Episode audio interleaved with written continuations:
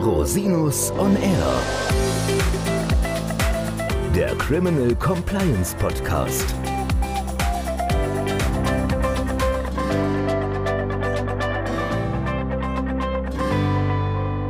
Herzlich willkommen zum Criminal Compliance Podcast. Schön, dass Sie wieder eingeschaltet haben. Mein Name ist Christian Rosinus und unser heutiges Thema ist Korruptions- und Betrugsprävention bei SAP. Und das kann ich natürlich nicht alleine berichten. Ich habe mir einen ganz tollen Gast eingeladen, Herrn Hanno Hinzmann. Herzlich willkommen, Herr Hinzmann.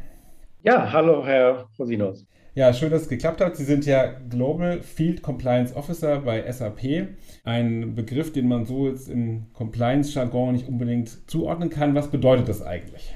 Ja, valide Frage. In der Tat, bei der SAP denken wir uns oft gerne mal eigene Titel aus oder eigene Ansätze aus, die dann in den meisten Fällen sich als sehr erfolgreich darstellen. Manchmal kann man wieder was ad acta legen. Ja, Global Field Compliance Officer. Meine Rolle, wie der Name schon sagt, ist eine globale Rolle und ich bin mit einem Team von circa 50 sogenannten Field Compliance Officern im weitesten Sinne für die präventive Compliance-Arbeit in den Bereichen Korruptions- und Betrugsprävention tätig. Wie kommt man denn zu so einem Berufsfeld? Das ist ja eine ganz spannende Aufgabe, international bei so einem großen Konzern. Was sind Sie von der Ausbildung und wie sind Sie dahin gekommen? Ja, in der Tat ein spannender Job, der mir nach wie vor sehr viel Freude macht. Ich bin jetzt seit 2010 bei der SAP und konnte also in dieser Zeit auch auf die Entwicklung der Compliance-Abteilung und meines eigenen Business Cases Einfluss nehmen. Wie bin ich in die Compliance-Welt gekommen? Ich habe zunächst nach dem Abitur überlegt, was möchte ich machen. Ich möchte nicht das Gleiche machen wie mein Vater, der BWL studiert hat. Am Ende stellt sich heraus, dass jetzt unsere Arbeitstage doch ziemlich ähnlich sind. Ich habe mich dann also damals in einer gewissen Abgrenzung dann für Jura entschieden und habe auch mit einer gewissen Leidenschaft und auch mit viel Muße Jura studiert, mein erstes und mein zweites Examen erfolgreich bestanden und habe dann versucht, in die Unternehmenswelt einzudringen und hatte meine erste berufliche Station als Unternehmensanwalt in einem DAX 30-Konzern, einem recht großen Konzern, der verschiedene Rechtsabteilungen in verschiedenen Säulen des Konzerns hatte. Und mir wurde dort das Thema Exportkontrolle neben der klassischen Bearbeitung von Verkaufsverträgen oder Kundenverträgen besser gesagt, bekam ich also auch die Zuständigkeit für das Thema Exportkontrolle. Nichts, was man im juristischen Studium unbedingt lernt. Das Außenwirtschaftsgesetz war mir bis dahin gänzlichst unbekannt, aber man hatte mir immer im Studium gesagt, wenn du Jura lernst, kannst du dich in alles einarbeiten. Dieser Wand stand ich dann in den frühen 2000er Jahren und durfte mich dann in das Thema Exportkontrolle und Sanktionen einarbeiten. Und das war anfangs etwas grob und steinig, weil das Thema natürlich auch eine starke technische Komponente aufwies. Das musste ich erstmal verstehen. Hatte da dann technische Ansprechpartner im Unternehmen, die mich dann in das eigentlich Wichtige technische einführen konnten, auch was dann denn die Kundenanforderungen waren, solche Produkte, die der Exportkontrolle unterlagen, also wo die Notwendigkeit oder wo der Kundenbedarf für diese Produkte lag. Und das musste ich dann eben ins Juristische übersetzen und prüfen, können wir denn jedem Kunden auf der Welt bestimmte Produkte verkaufen und liefern und stellte dann eben schnell fest, dass es hier Einschränkungen gibt, beziehungsweise einige Prüfschritte zu durchlaufen sind. Also das, Sie hören schon, es ging um, um Dual-Use-Produkte, wo eben bestimmte Länder oder bestimmte Kundenkategorien vom Bezug dieser Produkte ausgeschlossen sind. Ich lernte also zunächst die deutsche oder beziehungsweise europäische Perspektive kennen und musste mich dann auch bald in das US-Sanktionsrecht einarbeiten. Übel. in der Tat, als deutscher Jurist ist man eine gewisse Struktur und Stringenz gewohnt. Die war an der Stelle nicht immer gegeben, aber irgendwann waren die Basics da und ja, dann ging es eben darum, diese Notwendigkeiten, dieses Wissen auch in die Köpfe der betrauten Sales- und Technikerkollegen zu bekommen. Mhm. Sprich, Man musste sich um Trainingsgedanken machen, also Stichwort Compliance-Trainings. Ich war involviert in Deals, heute würde man sagen Deal Support, ja, also können bestimmte Deals mit bestimmten Kriterien, sprich Kundenkategorien in bestimmten Ländern denn erfüllt werden oder muss man davon schon während der Vertragsverhandlungen zurücktreten oder bestimmte Produkte eben ausschließen.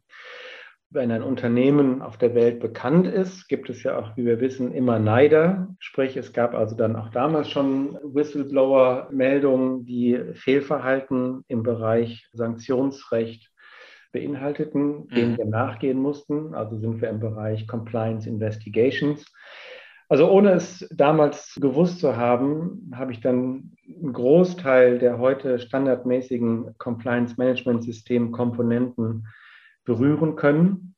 Ja, und das war, glaube ich, so vom Mindset her der Einstieg für mich in die Compliance-Welt. Ich habe eben gemerkt, dass Betreuen von Kundenverträgen vielleicht nicht so ganz mein präferiertes Feld ist und habe mich dann also auf das Thema Compliance versucht weiter zu spezialisieren.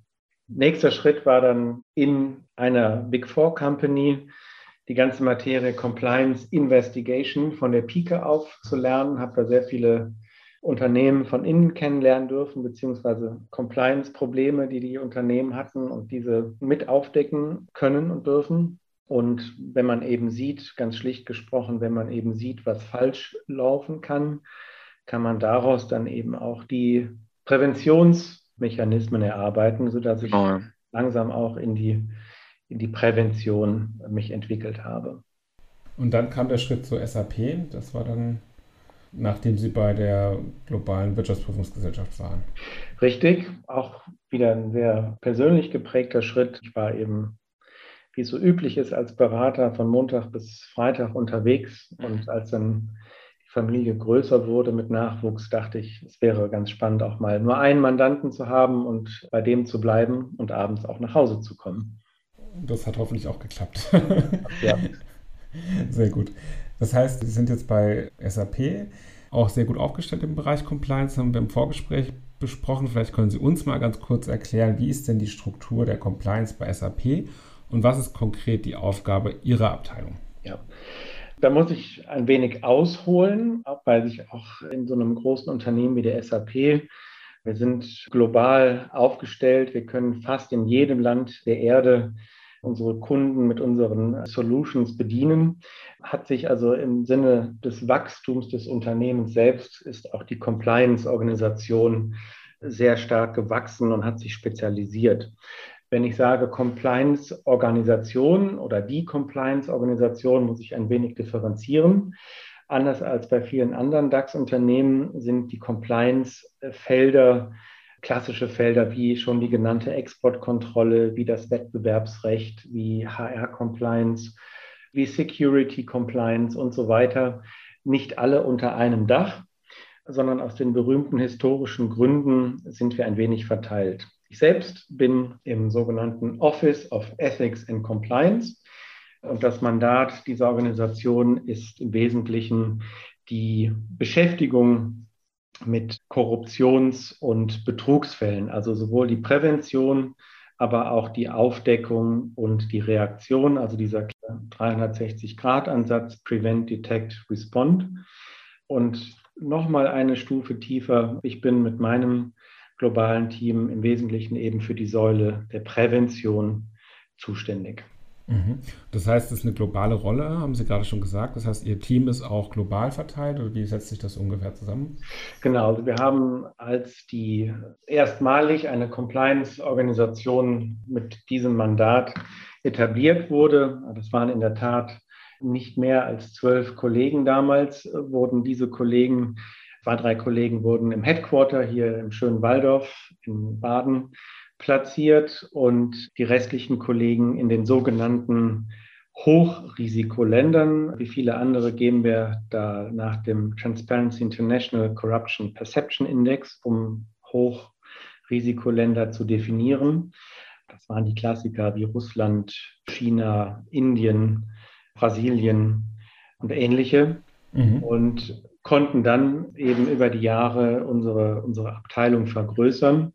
Es bleibt eben nicht aus, wie bei, glaube ich, allen anderen Unternehmen auf der Welt, die irgendwo versuchen, Geschäft zu machen, dass man eben auch Compliance Investigations durchzuführen hat und durch diese Untersuchung eben lernt, wo sind denn Problemfelder und wo müssen wir mit mehr Ressourcen nachschießen immer eine zähe Verhandlung mit denjenigen, die für die Kosten zuständig sind. Klar. Aber da sind wir einen sehr guten Weg gegangen und haben das Verständnis des Vorstands bekommen, dass eben in manchen Bereichen bzw. Regionen die Ressourcen zu erhöhen sind. Also heute sind wir mit etwas mehr als 50 Kollegen weltweit präsent in den Hochrisikoländern, aber auch in den Lokationen, wo eben unser Unternehmen große Tochtergesellschaften hat. Also das sind die Klassiker, die USA, Japan, Deutschland, Frankreich, UK, Italien und so weiter. Also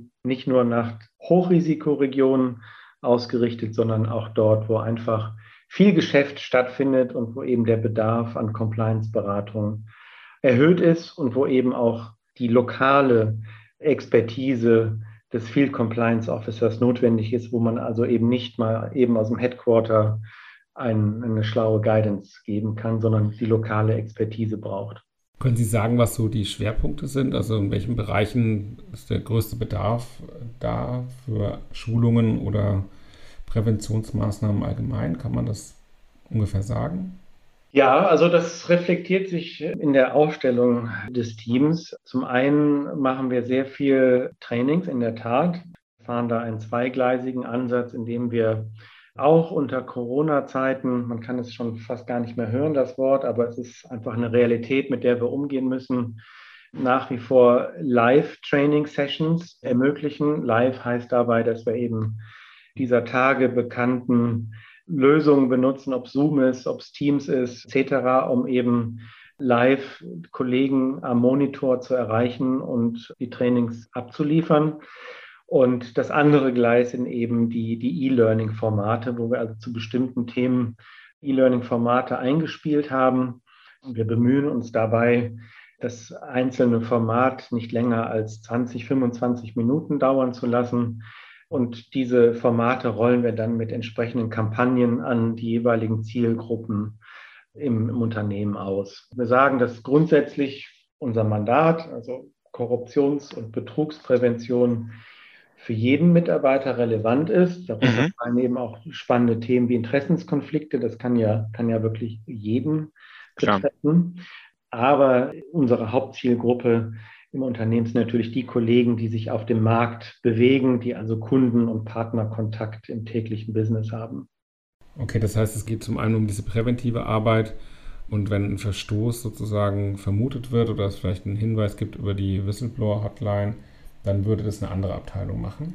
Korrekt, kann ich vielleicht gleich noch ins Detail gehen, vielleicht noch ergänzen zu der Präventivtätigkeit das schöne Wort des Trusted Advisor und Business Steward mhm. äh, muss hier natürlich fallen. Also wir möchten eben vor Ort nah am Business dran sein, die Geschäftsmodelle, die sich bei uns sehr, sehr schnell weiterentwickeln, verstehen, um da stetig herauslesen zu können, wo könnte sich denn ein Compliance-Risiko ergeben und um dann also auch schon on the fly, also nicht, nicht nach Vertragsabschluss, sondern wirklich schon in der sagen wir, Vertrags- oder Projektanbahnungsphase mit dem Business dabei zu sein und, und da mit, mit einem Compliance-Rat zur Seite zu stehen. Ganz wichtig, eben nicht aus dem berühmten Elfenbeinturm zu dozieren, sondern wirklich praxisnah mit dem Business eine Lösung zu finden, wenn sich bestimmte Risiken auftun und ein, ein Risiko Mitigierungsansatz, wie es so schön heißt, zu finden, um dann doch mhm. mit allen Parteien den richtigen Weg einzuschlagen.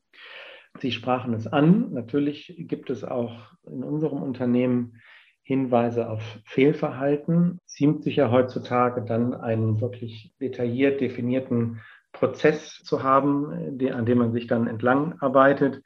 Wir haben in unserer Compliance-Abteilung eine Art Komitee gegründet, wo wir sämtliche neuen Vorwurfslagen besprechen und dann eben entscheiden, wie gehen wir damit um? Machen wir, führen wir eine eigene Untersuchung durch? Das wäre dann eben die Abteilung meines Kollegen, dem Head of Investigations. der da mit seinem Team die Untersuchung durchführt. Oder wir finden heraus, dass es nicht ganz zu unserem Mandat passt und geben das an eine Schwester-Compliance-Abteilung ab. Oder, aber das kommt relativ selten vor, sehen, dass die, die Plausibilität für einen Verstoß sehr gering ist und dass die Daten, man kann es schon fast gar nicht Daten nennen, also die, die Hinweise des Whistleblowers nicht ausreichend sind, um daraus eine, wie wir sagen, full-blown Investigation zu starten.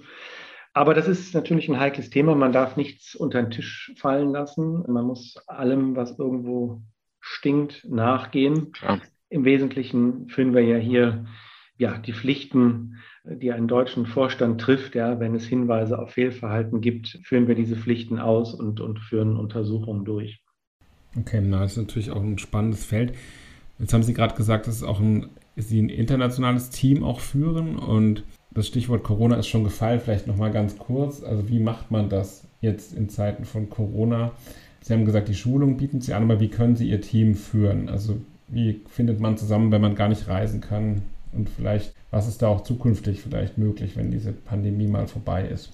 Ja, das sind in der Tat genau die, die aktuellen Überlegungen. Also im Großen und Ganzen sehen wir ja Gott sei Dank, zumindest für, für Deutschland und viele andere Teile der Welt, dass die Infektionszahlen runtergehen und man mal wieder über Normalität beginnt nachzudenken. Nichtsdestotrotz nehmen wir einige Erlebnisse oder Learnings aus der Zeit natürlich mit.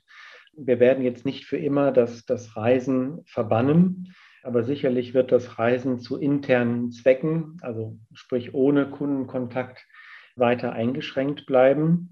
Und es ist, glaube ich, fair zu sagen, dass wir gute Erfahrungen gemacht haben mit, mit virtuellen Setups. Also die Trainings hatte ich ja schon angesprochen, das ist das Ausüben unseres Mandats, aber wir haben auch einige Dinge ausprobiert, wie wir als Team regelmäßig zusammenkommen, um einfach auch einen, einen Team-Spirit weiter aufrechterhalten zu können. Und damit meine ich nicht die klassischen Team-Calls, wo man mal bespricht, was läuft jetzt, was steht an, oder Abstimmungscalls, sondern wir haben uns auch Calls oder nennen wir es mal Sessions eingestellt, wo es mal eben nicht nur um, um Business-Themen ging, sondern einfach man sich eine Stunde zum Quatschen auf der mhm. Sacht getroffen hat, wo auch Kollegen dann mal Sorgen loslassen konnten, wo wir über bestimmte Traditionen in dem Land gesprochen haben. Also es waren immer sehr erhellende Meetings und man hat dann nochmal ein Zusammengehörigkeitsgefühl fördern können. Also wir haben vielleicht noch kurz zum Hintergrund, wir haben natürlich Kollegen, die in kleineren Teams sitzen. Wir haben in mehreren Ländern zwei, drei, sogar vier Field Compliance Officer oder auch Investigation Kollegen oder Kollegen aus anderen Compliance Subteams und man sitzt zusammen in einem Büro. Aber wir haben eben auch Länder, da sitzt wirklich nur ein Kollege vor Ort und da ist es mal eben nicht ins Nachbarbüro laufen und mhm. ein Schwätzchen halten. Und um weiterhin mit diesen Kollegen verbunden zu bleiben, haben wir eben ja solche Formate entwickelt, wo dann auch mal weiß ich nicht, wie es in englischer Tradition ist, so Papp-Rätselspiele gemacht. Also es war sehr beliebt, die Kollegen haben sich immer die Zeit genommen. Und das war so gerade in den Hochphasen des Lockdowns, wenn man sprichwörtlich nicht vor die Tür durfte, hat das, glaube ich, geholfen, zusammenzubleiben. Ja. Und das also, werden wir sicherlich auch fortsetzen. Ja, das ist ein super toller Ansatz und das ist tatsächlich was, was man ja ohne Probleme mitnehmen kann. Ne? Ja in die neue Welt nach Corona. Sie haben jetzt ja schon wahnsinnig viel Erfahrung gesammelt im Bereich Compliance und sind ja auch so eine Art Pionier. Also es hat sich in, in der Zeit Ihrer Tätigkeit wahnsinnig weiterentwickelt, das Thema Compliance. Was würden Sie denn sagen, sind Ihre größten Learnings? Also wann wird Compliance effizient und wann nehmen es auch die Kollegen an? Sehr weit umfassende und schwierige Frage. Ich versuche mal ein paar, paar Punkte dazu zu nennen.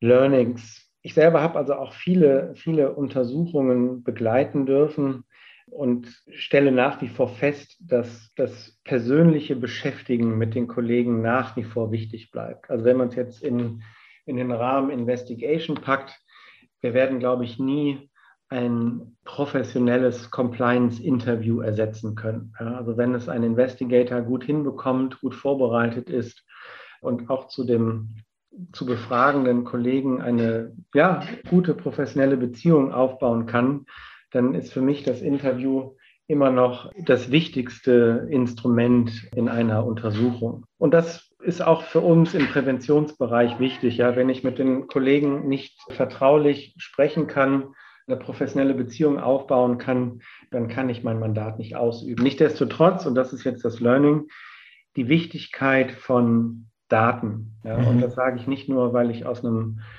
Technologieunternehmen komme, wo wir eine sehr hohe Expertise haben, was die Verarbeitung von Daten angeht, denke ich, ist das auch spezifisch für die Compliance-Welt herausragend wichtig. Ja?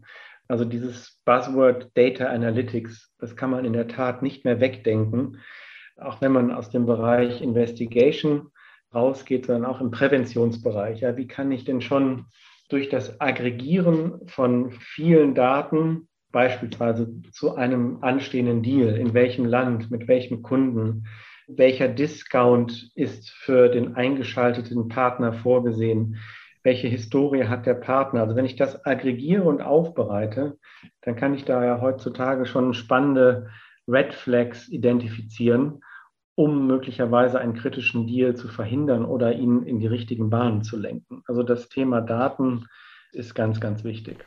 Das ist natürlich eine Entwicklung, die in den letzten Jahren massiv zugenommen hat, jetzt auch in unserem Bereich. Also Datenverarbeitung ist herausragend. Was glauben Sie denn, wo geht es hin? Also was ist die Zukunft im Bereich Compliance? Geht es mehr zu Daten oder geht es wieder mehr auch zu persönlichen Themen vielleicht? Ich glaube, es ist hybrid. Also wenn Sie mich fragen, was haben wir denn noch an Learnings mitgenommen und was macht Sinn für die Zukunft noch weiter anzuwenden?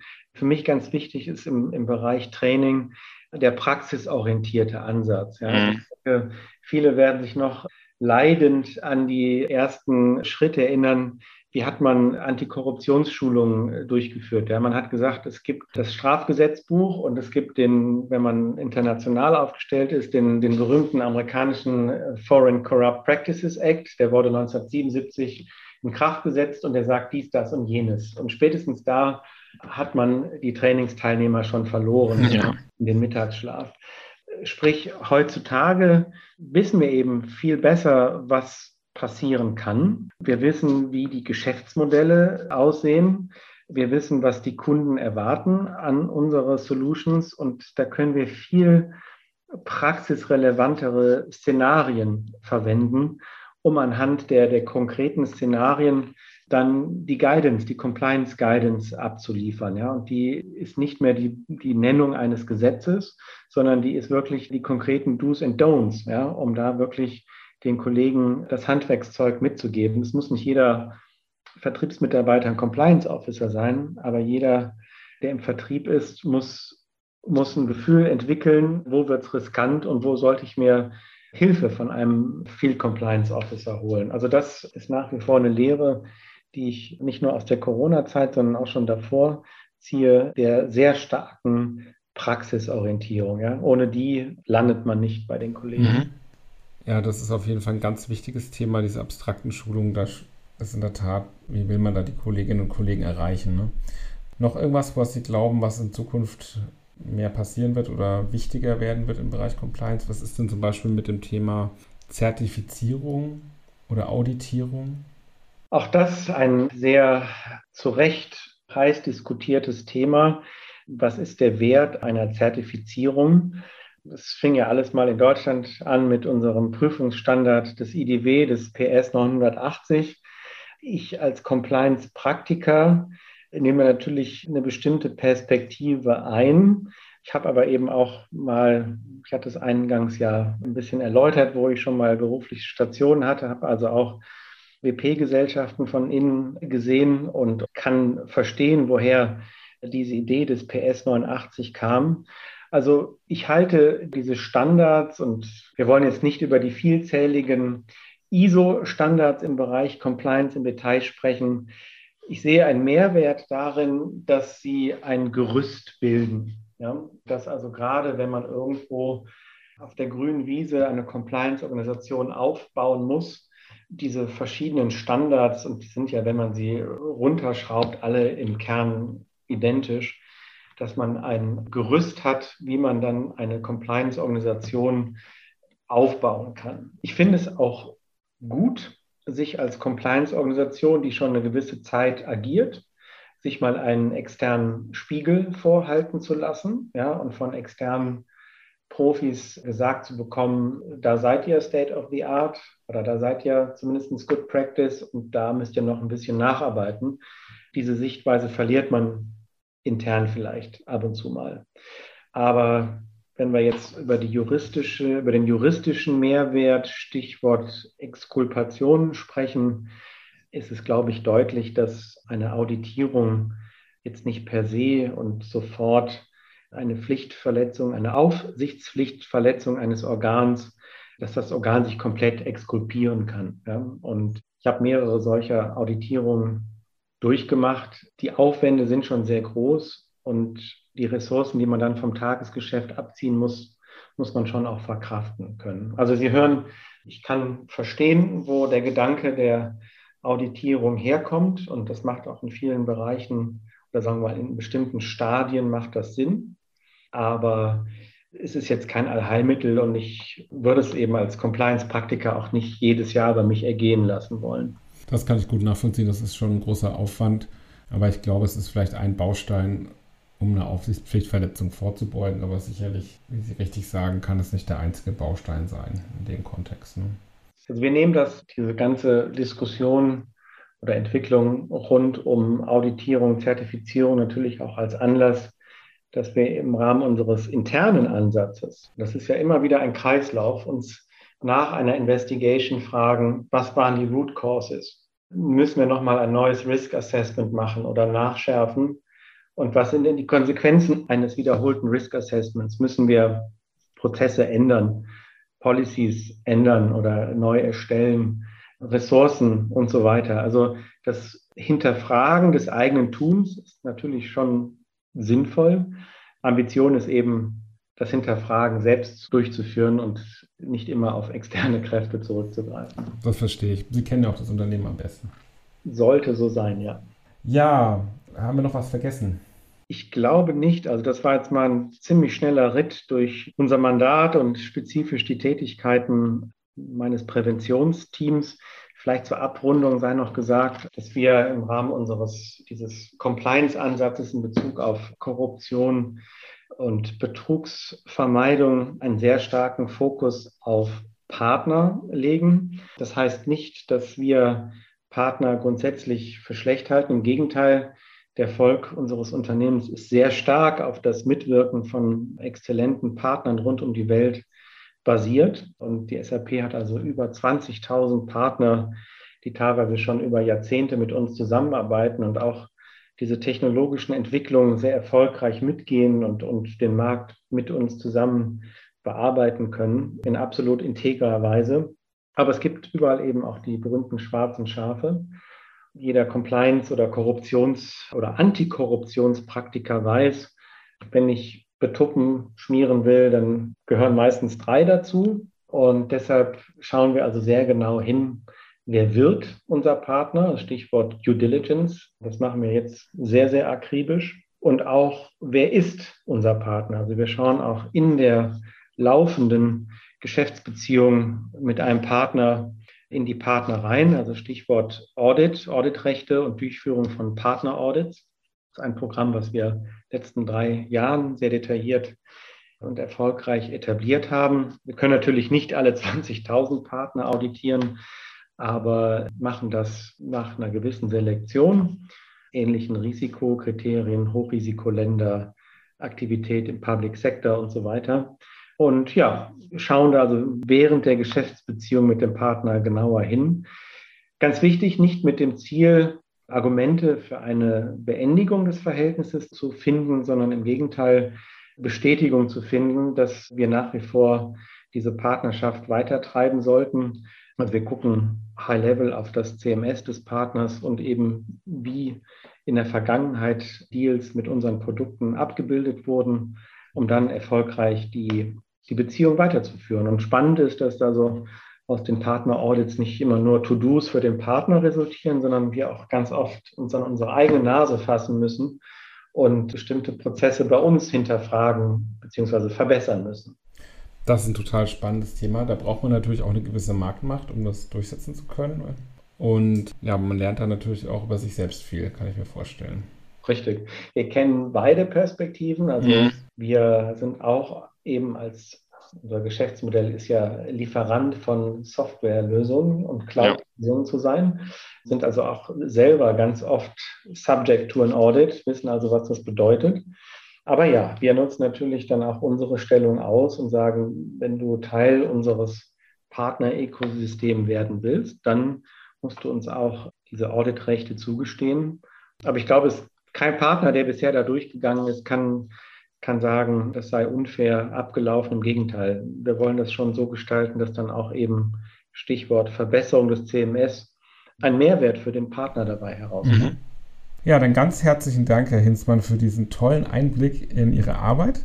Es hat mir großen Spaß gemacht und war super informativ. In der Tat ein paar Fortschritt. Aber ich glaube, da können unsere Hörerinnen und Hörer wahnsinnig viel mitnehmen, auch für ihre eigene Arbeit. Also dafür nochmal ganz, ganz herzlichen Dank. Hat mir auch Spaß gemacht. Ja, vielen Dank. War ein, ein schönes Gespräch. Ja, liebe Zuhörerinnen und Zuhörer, schön, dass Sie wieder eingeschaltet haben. Wenn Sie noch Fragen haben, ich verlinke die Kontaktdetails von Herrn Hinzmann in den Show Notes oder Sie können sich natürlich auch jederzeit gerne an mich wenden unter info at rosinus-on-r.com. Bis zum nächsten Mal. Ich freue mich auf Sie.